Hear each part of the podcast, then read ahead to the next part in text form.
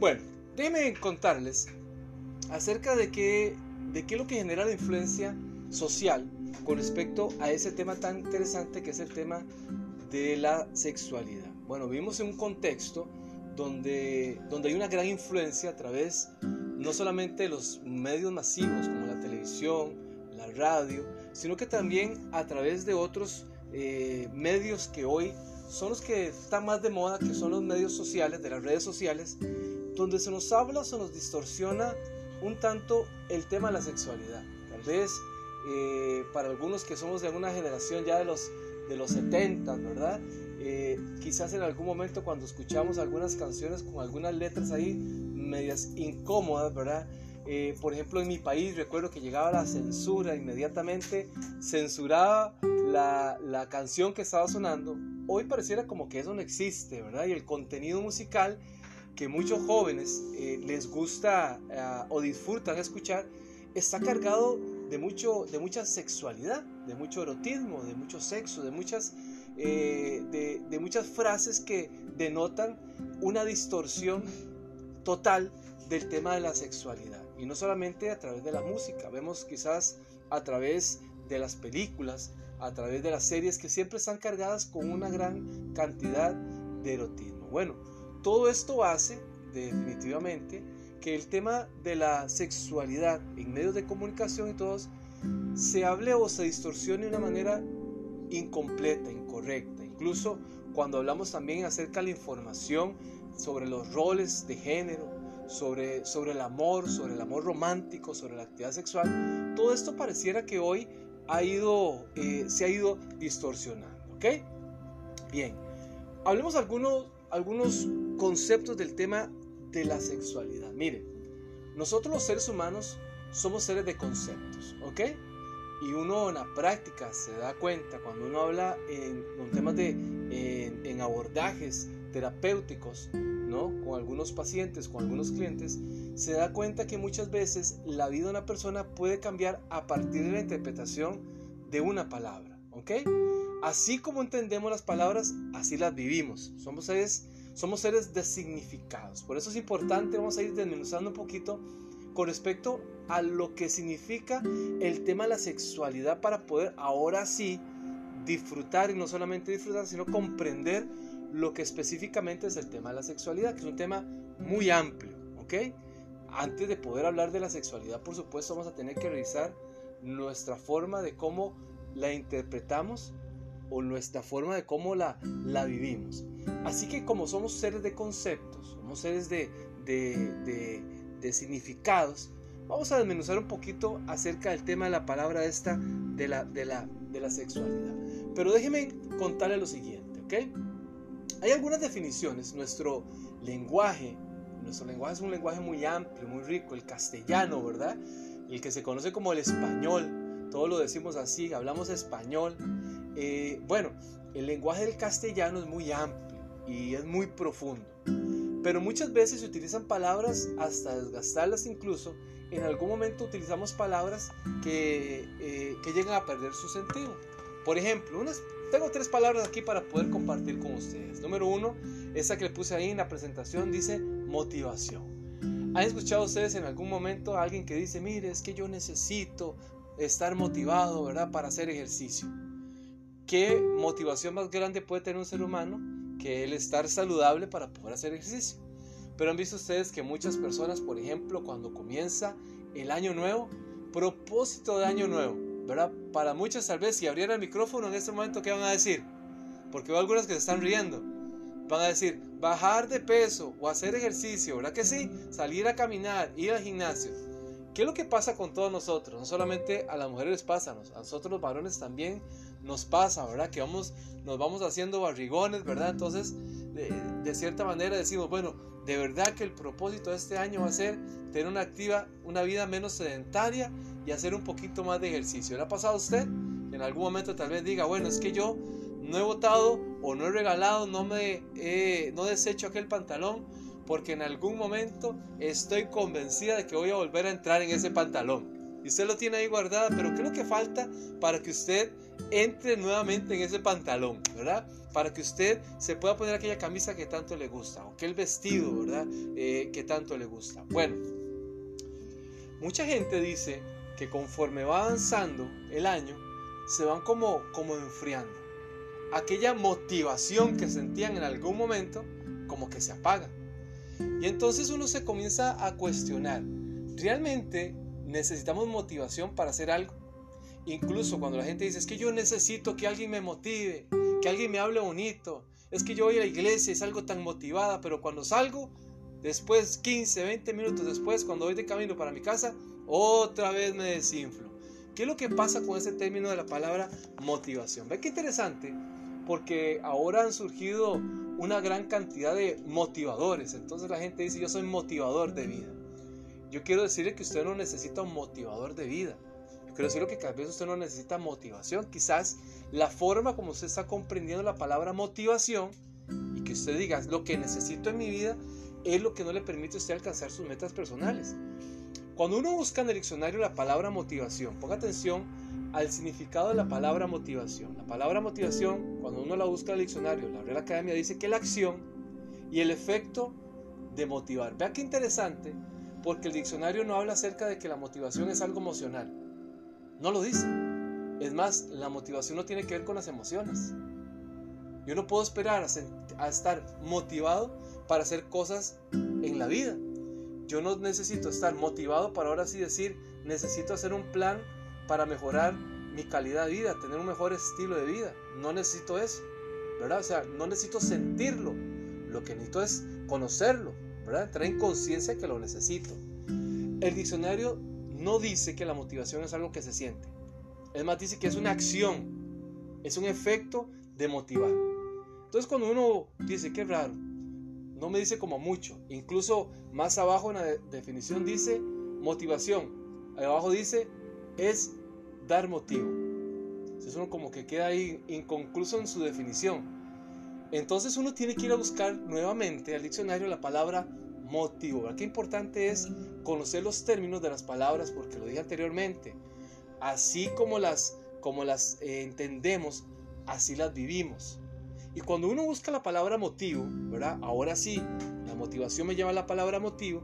El diccionario dice que el motivo es la causa, la, razón que me mueve hacia algo. Vea qué interesante con esto. Ve que la gente no necesita motivación. Lo que la gente necesita es motivo de vida. Los motivos de vida son los que nos mueven.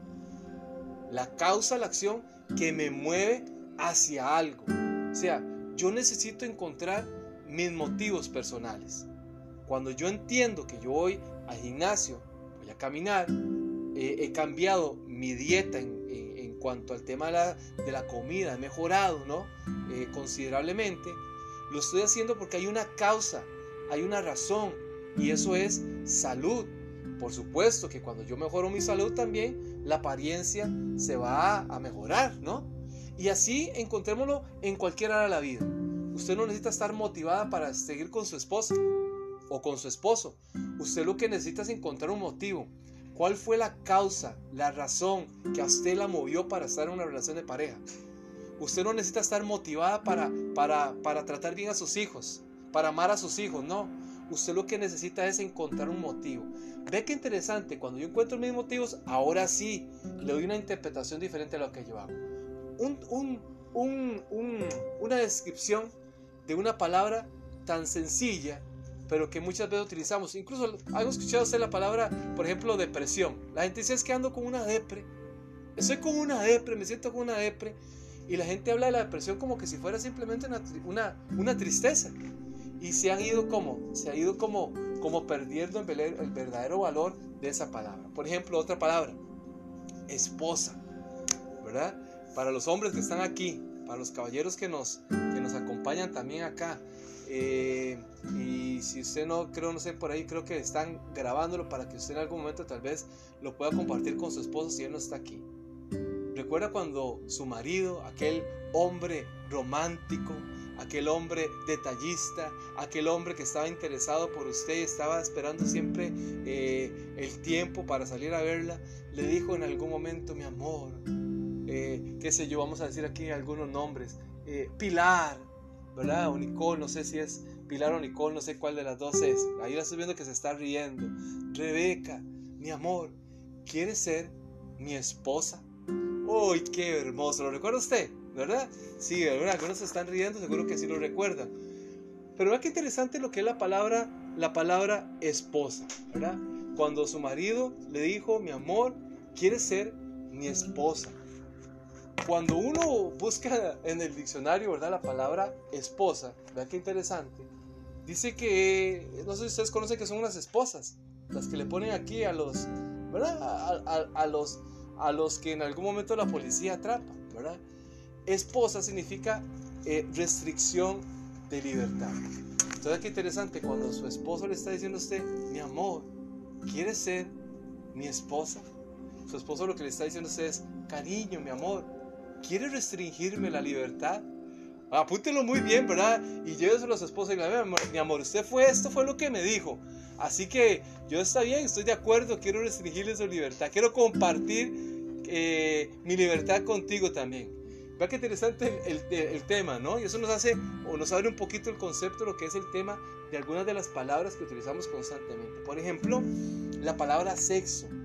Algunos eh, hasta se ponen, cambian de color cuando escuchan la palabra sexo. Entonces, si yo les preguntara que si estuviéramos en un foro ahorita y ustedes tuvieran la, la, posibilidad tal vez de, de, de participar, y obviamente no lo voy a hacer porque a veces eh, estando en Zoom, ¿verdad? Se activan los micrófonos y, y se vuelve, se distorsiona todo. Pero si yo le preguntara a alguno de ustedes, respóndase, ¿qué es sexo? Respóndase usted, no me responda a mí. Yo no sé qué idea tiene usted con respecto al tema del sexo. Pero el sexo solamente, ¿verdad? La gente puede decir, ah, es tener relaciones sexuales. No, eso no es sexo. Tener sexo es tener relaciones sexuales. No, eso no significa la palabra sexo. Sexo es simplemente la descripción que se hace de lo que es hombre o mujer. Sexo, masculino o femenino.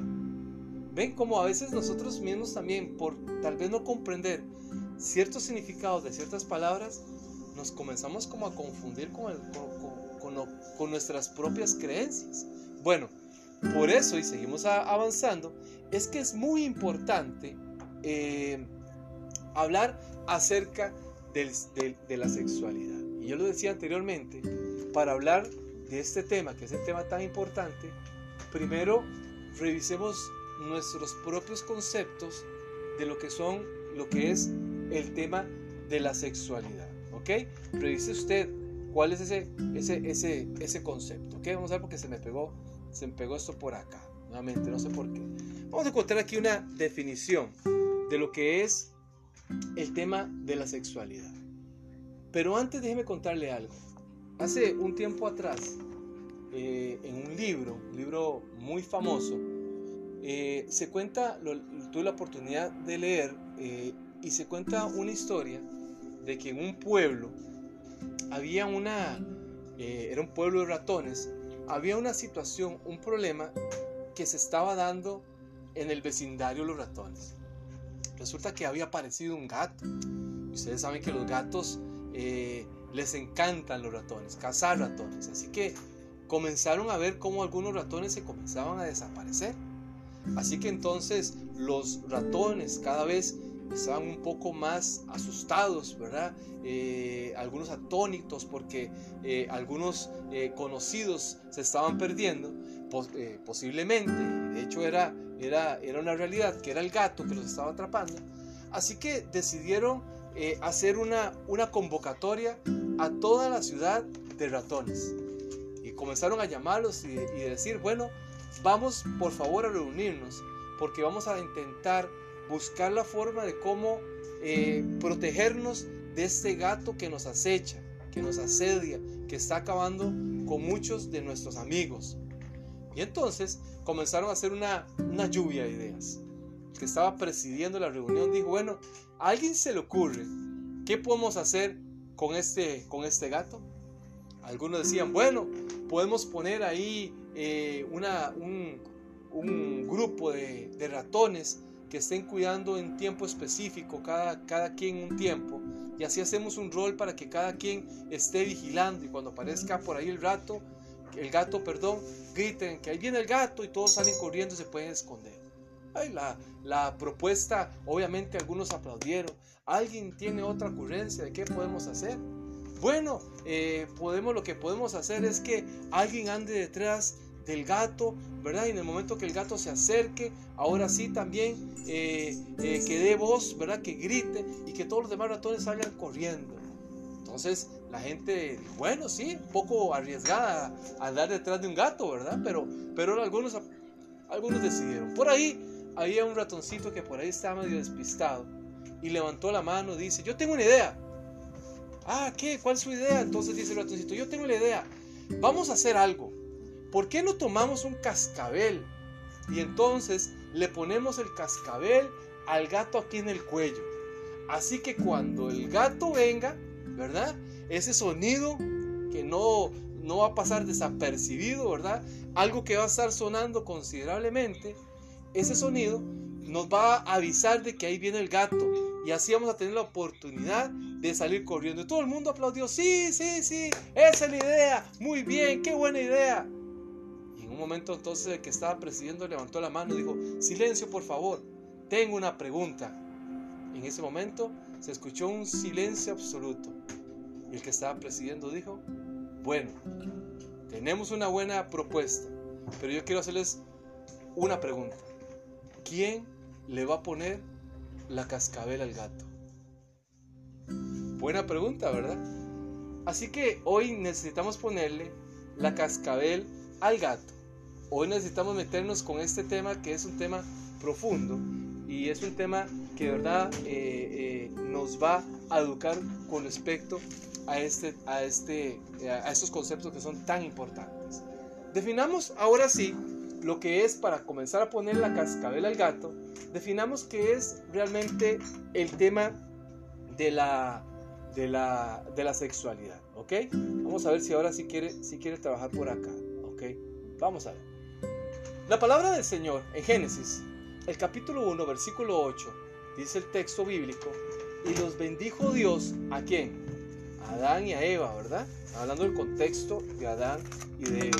Y dijo, y los bendijo Dios y les dijo, está hablando con Adán y con Eva, fructificad y multiplicad. Vean dos, dos palabras con mucho sentido. La palabra fructificar tiene que ver con un tema de productividad. Dios le estaba diciendo a Adán y a Eva, sean productivos. O sea, venimos para acá, pero ustedes van a producir aquí, ahí va a estar su comida, ustedes van a ser unas personas productivas. Tiene que ver con la parte, con la, con la parte de estar haciendo. Pero también le dijo, multiplicados. Y aquí tiene que ver con la parte de, de, de del crecimiento ¿no? de la familia, del hecho de traer hijos al mundo. Dios le habló a Adán y a Eva que tenían la responsabilidad también de multiplicarse, de llenar la tierra. Eso quiere decir que la sexualidad, Dios cuando habla de sexualidad, Dios bendijo la sexualidad. Vean lo que dice aquí, y bendijo Dios y les dijo, la sexualidad es una bendición. La sexualidad, para hablar un poquito acerca de la sexualidad. La sexualidad, además de que tiene algunos mitos, ¿verdad? Antes de conocer algunos, la definición, hablemos acerca de algunos de los principales mitos, tal vez los mitos más comunes del tema de la sexualidad, ¿ok? Algunos dicen que la sexualidad debe conversarse solo entre adultos, o sea que es un tema que no deben, los niños ni siquiera, ¿verdad? Que es parte del tercero que está ahí, del tercer mito es, es que los hijos ni siquiera deben de escuchar de esos temas. Me decía una mamá en una oportunidad, en un tema de familia, me decía, Mary, es que Hugo, yo no he hablado de sexualidad con mis hijos porque a mí me da miedo que se le abran los, los oídos. Y entonces ahora sí, ya conozca más de la sexualidad, pero yo quiero decirle algo, si uno no habla acerca del tema de sexualidad en la familia, en el hogar, y si uno responsabiliza, ah, no, que sea en la escuela o que sean en la iglesia, cuando uno, ¿verdad? Eh, eh, ya viendo que sus hijos van creciendo, uno es el que tiene la responsabilidad de educarlos en todas las áreas integrales de, su vida, de sus vidas. Y el tema de la sexualidad es muy importante. Si no los educamos nosotros, se educarán en la calle. ¿Y cómo comenzamos nosotros la conversación? Diciendo que la música ha distorsionado el tema de la sexualidad. Las películas han distorsionado el tema de la sexualidad. Vean ustedes que, por ejemplo, hay gente que tiene afición o adicción a la pornografía, que lamentablemente, ¿no? Hoy con los aparatos tecnológicos incluso es mucho más sencillo poder ingresar a todo ese tipo de contenidos. ¿Cómo se distorsiona la imagen de la persona, del hombre, de la mujer con respecto a la sexualidad? Hace poquito una, una cantante famosa decía que tuvo problemas porque era adicta a la sexualidad, a la, perdón, a la pornografía, y esto distorsionó su imagen de la, de la sexualidad, ¿verdad? Vean ustedes que la sexualidad, dijimos anteriormente, es una bendición. Y eso deteriora totalmente, ¿no? Muchos hombres ven a las mujeres simplemente como, una, como un objeto. La cosifican, ¿verdad? ¿Por qué? Porque digo hombres, porque es más común que sean los hombres los que, los que ingresen, ¿verdad? Aunque, aunque hoy estamos en un contexto donde hay una paridad, pero siempre ha existido mayor eh, utilización de todo ese tipo de material, ¿verdad? En los hombres. Y se distorsiona totalmente su concepto de sexualidad. Bueno, hay gente que cree que la sexualidad solamente tiene que ver con relaciones sexuales. Y eso no es así. Por eso es importante conocer ahora sí, le voy a dar a usted para que se apunte lo que es la definición de sexualidad. Obviamente, no podemos seguir avanzando en esta conversación sin poder, sin poder eh, eh, conversar acerca de esa definición. Lo voy a hacer así, lo voy a hacer un poquito más adelante, pero lo voy a hacer ahora. La sexualidad, oiga muy bien lo que es. La sexualidad es un conjunto de características físicas y psicológicas propias de cada persona. Cuando hablamos de sexualidad, hablamos de un conjunto de características. Son características propias de una persona. Características en dos áreas. En el área psicológica, lo decimos ahorita, ¿verdad?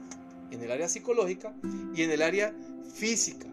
O sea, la sexualidad tiene que ver eh, eh, o, tiene que, contiene esos dos componentes, la parte física y la parte de la psique, la parte de la psicológica. ¿Ok?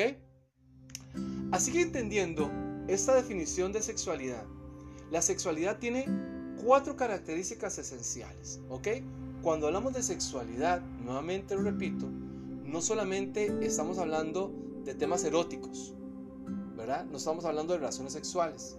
Es un tema muy amplio que aborda cuatro características esenciales. Número uno, el erotismo. El erotismo tiene que ver con esta parte de la, del placer, ¿ok? La sexualidad eh, en una relación matrimonial, ¿verdad? Con la aprobación del Señor, como se debe de hacer, existe erotismo, que es la parte del placer. Y entre pareja se comparte ese erotismo, se comparte ese, esa vivencia de placer. Pero también hay una característica que, que se llama la vinculación afectiva. La sexualidad tiene una parte que es afectiva, tiene que ver con el afecto, con el cariño, con el amor. Vean qué interesante. Hay muchas áreas importantes que el ser humano necesita educarse desde pequeño. ¿Verdad? Y nosotros, los padres de familia, los adultos, invertimos dinero y tiempo para que nuestros hijos sean competentes en muchas áreas de la vida. Por ejemplo, hay algunos papás que hacen un esfuerzo extraordinario para que sus hijos hablen otras, otros, otros idiomas, porque hoy solamente, no solamente el castellano y, el inglés, sino que, bueno, aprenda a hablar mandarín, que aprenda a hablar en francés, y entonces también el papá dice, bueno, no, pero yo también quiero que mi hijo eh, sea un talentoso músico. Y entonces hago el esfuerzo para que mi hijo estudie eh, música, que lea partituras y pueda tocar música con partituras. O eh, algunos dicen, bueno, yo quiero que mi hijo también aprenda del deporte. Entonces lo llevo a una academia de taekwondo, este, lo inscribo en equipo de fútbol. Entonces constantemente los papás hacen o tienen la idea de que sus hijos cada vez sean bien competitivos. Pero hay dos áreas que son dos, dos áreas que se descuidan, que son muy importantes, que los papás eh, no solamente eduquemos, sino que también aprendamos a vivirlas. Y son, y son las dos áreas que yo considero que son esenciales en la vida. De hecho, eh, una de esas se llama inteligencia emocional. ¿Verdad? Que me estoy saliendo un poco del tema, pero ahorita me voy a volver a meter. Eh, y en algún otro momento podemos hablar acerca de todos estos temas, ¿ok? Profundizar, simplemente se los voy a dejar por ahí como, como a manera de ejemplo. El tema de las emociones. Qué importante es que el ser humano aprenda a gestionar sus propias emociones. De hecho, el 90% del éxito de un ser humano depende no de su inteligencia, de su capacidad, de su coeficiente intelectual, depende de su desempeño emocional. Tiene que ver con esta parte afectiva. Y obviamente, ¿verdad? esa parte emocional que tiene que también podemos vincular a la parte afectiva y la otra son las finanzas, por supuesto, ¿verdad? Aprender a ser disciplinados con las finanzas. Pero hablemos de este punto específico que tiene que ver con la vinculación afectiva.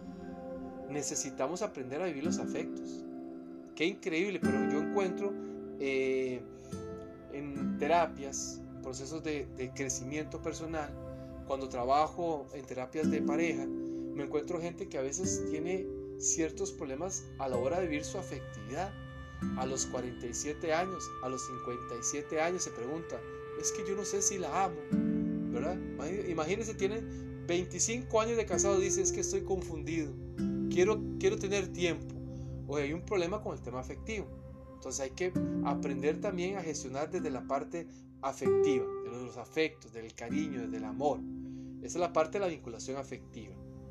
También hay una parte que es la parte de la reproductividad. Y aquí, eh, aquí tenemos que ver con lo que hablamos anteriormente, aquel texto que hablamos al principio de Génesis 1.28, ¿verdad? Que es el tema de que, de que el sexo, de la, de la sexualidad también incluye esta parte, eh, además del erotismo, la parte de poder conectarnos con nuestra pareja y de también poder compartir eh, la posibilidad de, de, de tener una familia ah, eh, numerosa, ¿verdad? Eh, de que lleguen hijos a, nuestra, a, las relaciones de pareja. Y hay otra que se llama el sexo genético y el sexo físico. La parte del sexo genético tiene que ver con, con la parte de lo, del genoma, de la parte genética, ¿ok? El sexo genético, la parte genética de lo que somos nosotros que ahorita lo vamos a profundizar. Y la parte física es la parte característica de cada hombre o de cada mujer. El hombre y la mujer tienen sus características, ¿verdad? Uno puede, uno puede distinguir, aunque ahora los hombres quieran vestir, en algún caso, algunos hombres quieran vestir como mujer o la mujer quiera vestir como un hombre, siempre hay una característica, siempre se van a distinguir, ¿verdad? Incluso por más cambio de sexo que pueda, eh, que pueda pretender hacer una persona, siempre van a haber rasgos que le hacen delatar que es hombre o que es mujer. De hecho, cuando hablamos acerca de la parte genética, ve que interesante lo que les voy a, enseñar. Lo que se llaman las características genéticas. Usted sabe que nosotros los seres humanos tenemos una gran cantidad de células eh, llamadas los, los, cromosomas, ¿verdad? Digamos, son células que están en nuestro cuerpo. Y se dice que, que cada célula, perdón, tiene aproximadamente cada célula, que son millones de células que el ser humano tiene en el cuerpo, ahora son millones de células que, que nosotros tenemos, que usted y yo tenemos, cada célula está compuesta más o menos, o está compuesta más o menos, no está compuesta por 23 eh, cromosomas. De estos 3, 23 cromosomas, 23 cromosomas, hay 22 que son exactos, o sea, que son XX. ¿verdad? Cuando hablo de 23 pares, y 23 pares son, son 46, ¿cierto? Son 46 cromosomas por célula que el ser humano tiene. Son 23, 23 pares. Hay 22 pares que son exactos. Estos 22 pares que son exactos son XX. Los hombres tenemos XX, XX, pero hay uno que es el número 23, ¿verdad? Que es un par que es diferente y hace la diferencia entre lo que es hombre y mujer. Y este cromosoma es el cromosoma XY. De hecho, solo los hombres tenemos un cromosoma XY. La mujer puede tener la mujer puede tener 23 cromosomas XX, pero nunca va a tener un cromosoma XY. Porque si usted mujer tiene un cromosoma XY, no es mujer, es varón. Vean ustedes lo que es la parte genética. Por más cambio que pueda hacer una persona en su apariencia física, estamos en una cultura donde hoy la gente intenta cambiar eso, esa parte, ¿verdad? Quizás por temas de, no encontrar eh, conformidad con lo que es, con lo que se es, ¿verdad? Y quizás tal vez algún tipo de alteración a nivel psíquico. Pero bueno, por más que intente una mujer cambiar de sexo, e intente de alguna manera eh, querer ser hombre, la genética le va a decir, usted va a ser mujer. O por más que un varón quiera eh, vestirse como mujer, aparentar ser mujer, la genética siempre te va a decir, o siempre le va a decir, mire, usted tiene un cromosoma XY. Por lo tanto, aunque usted desee ser mujer, aunque usted quiera ser mujer, siempre va a ser varón. Estas son características genéticas, ¿verdad? Que, que, que nos hacen nos hacen a nosotros, nos describen, ¿verdad? Es un mapa genético que nos describen a nosotros. Por eso es importante comprender todo ese tipo de conceptos, ¿no? Que es, que es lo que cada uno va abarcando para, para ampliar el tema de la, el tema la, de la sexualidad, ¿ok? Bien, además de eso también, el cerebro eh, tiene un papel muy importante en el tema de cómo vivimos la sexualidad, por supuesto. Y con esto voy terminando. Todo se origina a partir de lo que pensamos. Y el cerebro es el que produce este tipo de información. El cerebro es el que, el que da los comandos de cómo el cuerpo eh, o cómo el ser humano debe de operar. En el cerebro hay zonas específicas, eh, zonas específicas que son las que, las que hacen que el ser humano se desempeñe de la forma como lo hace. Y en el cerebro hay una zona muy específica, que es una zona que está en la parte aquí media del cerebro, que se llama el núcleo accumbens. El, núcleo accumbens está ahí eh, muy cerca, está por esta parte, muy cerca de la amígdala. Y en el núcleo accumbens, eh, dentro de muchos procesos que se dan, hay un proceso que se da y es el proceso de de poder gestionar el impulso sexual. Este, este núcleo, que es el, núcleo de Acumbens, es el que regula ¿verdad? el tema del, deseo sexual en el ser humano. Y allí en esa zona hay una zona que se llama la zona de placer y de recompensa, que es una zona que se activa siempre cuando uno encuentra algo que le genera placer. Póngase a pensar usted en algo que a usted le genere placer. Por ejemplo, tal vez cierto tipo de música, tal vez cierto tipo de, comida. Para los que son adictos, incluso algún tipo de adicción de las drogas, del alcohol, del tabaco, esa zona del placer y la recompensa se activa y le dice a usted, mire, necesito tabaco, mire, necesito alcohol. ¿Por qué? Porque le genera tanto placer que entonces nuevamente, ¿verdad? Su cuerpo se lo va a pedir como un tema de recompensa, lo necesito. Y eso pasa incluso con el tema de la sexualidad. Ven ustedes como ahorita habíamos hablado que la parte de la sexualidad incluye la parte afectiva.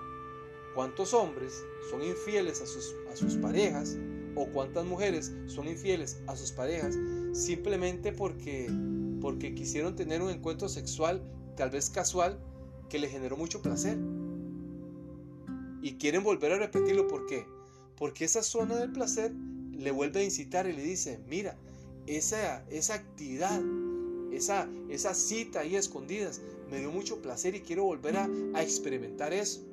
Entonces, nosotros, eh, los, los, seres humanos, debemos de aprender a gestionar eh, de, de manera responsable incluso la forma de cómo de, cómo regularnos eh, esa zona de placer. Que si se puede hacer, por supuesto, ¿no? De que uno puede eh, controlar el impulso y el apetito por satisfacer esa zona tan, tan poco conocida del cerebro, ¿verdad? Que nos genera tanta sensación de placer y bienestar, porque, porque por supuesto cada vez que esa zona de placer se activa, ¿verdad? Hay una gran cantidad de neurotransmisores, ¿verdad? De dopamina eh, que se distribuye en el cuerpo y me da mucho placer. Por supuesto que al segregarse en todo el cuerpo, la tendencia es volver a repetirlo. Por eso algunos, algunas, y cuando yo lo hablo, no lo hablo como un tema tabú, es un tema que también atañe a la gente creyente. Eh, cuando hablo acerca de la pornografía, ¿por qué la gente consume tanto contenido pornográfico? Porque le genera tanto placer, tanto placer el ver eh, las imágenes, el erotismo que se dan esas imágenes, que quieren volver a repetirlo. Así que bueno, el tema de la sexualidad es un tema muy amplio. Y yo ya llevo cierto tiempo hablando acerca del tema y podríamos hablar, seguir hablando eh, con respecto a estas y otras eh, conceptos del tema de la sexualidad. Creo que por el momento eh, lo más importante es entender ¿no? que como, como creyentes, conozco cuál es su vivencia con respecto al Señor. Sé que hay personas que posiblemente son de diferentes eh, creencias, ¿verdad? Eh, tal vez tenemos gente que nos está aquí acompañando, que tiene sus propias convicciones de vida. Algunos dicen, mira, no, yo soy católico, o yo soy adventista, yo soy evangélico. Bueno, aquí lo importante es aprender también a regular nuestra sexualidad, ponerla en armonía con lo que Dios quiere para nosotros. Dios es un Dios de orden y Dios quiere que nosotros vivamos las cosas como Él lo demanda, ¿no? La palabra dice, hágase todo decentemente y con orden. Así que vivamos nuestra sexualidad de manera integral, ¿verdad? Eduquemos también a los que tenemos a cargo. Eh, seamos responsables también con lo que consumimos en la televisión, lo que escuchamos en la radio, la música que llevamos a, nuestro, a nuestros hogares. Y seamos responsables con la, con la forma como también nosotros estamos educando a nuestros hijos en un tema no menor, en un tema muy importante, en un tema que es realmente eh, digno de poder este, eh, dedicarle tiempo. Simplemente termino con este texto para, para darles el tiempo a ustedes. La palabra del Señor dice, creó pues Dios al hombre a imagen suya, a imagen de Dios los creó, varón y hembra los creó. Aquí habla un principio de creación. Somos creación de Dios. Dios nos creó a los hombres y a las mujeres para que fuésemos un complemento, para que podamos nosotros cuando hemos decidido en algún momento incluso compartir nuestras vidas, tener esa posibilidad de caminar juntos, de tener la posibilidad de crecer juntos y no hay mejor camino que, que hacerlo en compañía de nuestro Dios. Gracias por la oportunidad que me dan. Espero que en otro momento podamos compartir